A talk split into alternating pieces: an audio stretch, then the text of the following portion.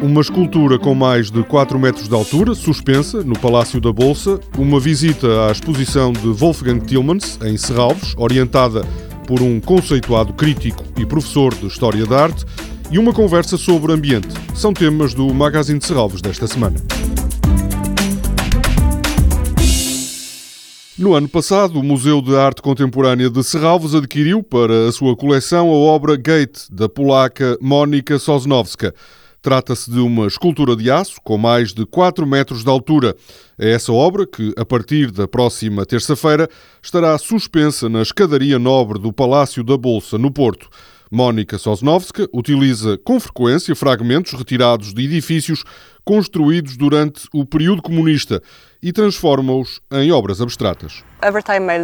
Window, no ano passado foi apresentada no Museu de Serralves a primeira exposição da artista polaca em Portugal. Tom McDonough vai orientar uma visita à exposição No Limiar da Visibilidade de Wolfgang Tillmans, o crítico, escritor e professor de arte contemporânea na Binghamton University, em Nova York, vai oferecer o seu olhar sobre a exposição do fotógrafo alemão, considerado um dos artistas mais influentes da atualidade. Wolfgang Tillmans tem expostas no Museu de Serralves fotografias dos fenómenos naturais da luz.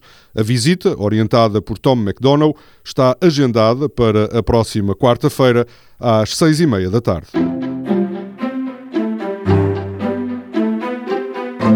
Numa conversa sobre o ambiente será abordada a interdependência entre a água e o clima.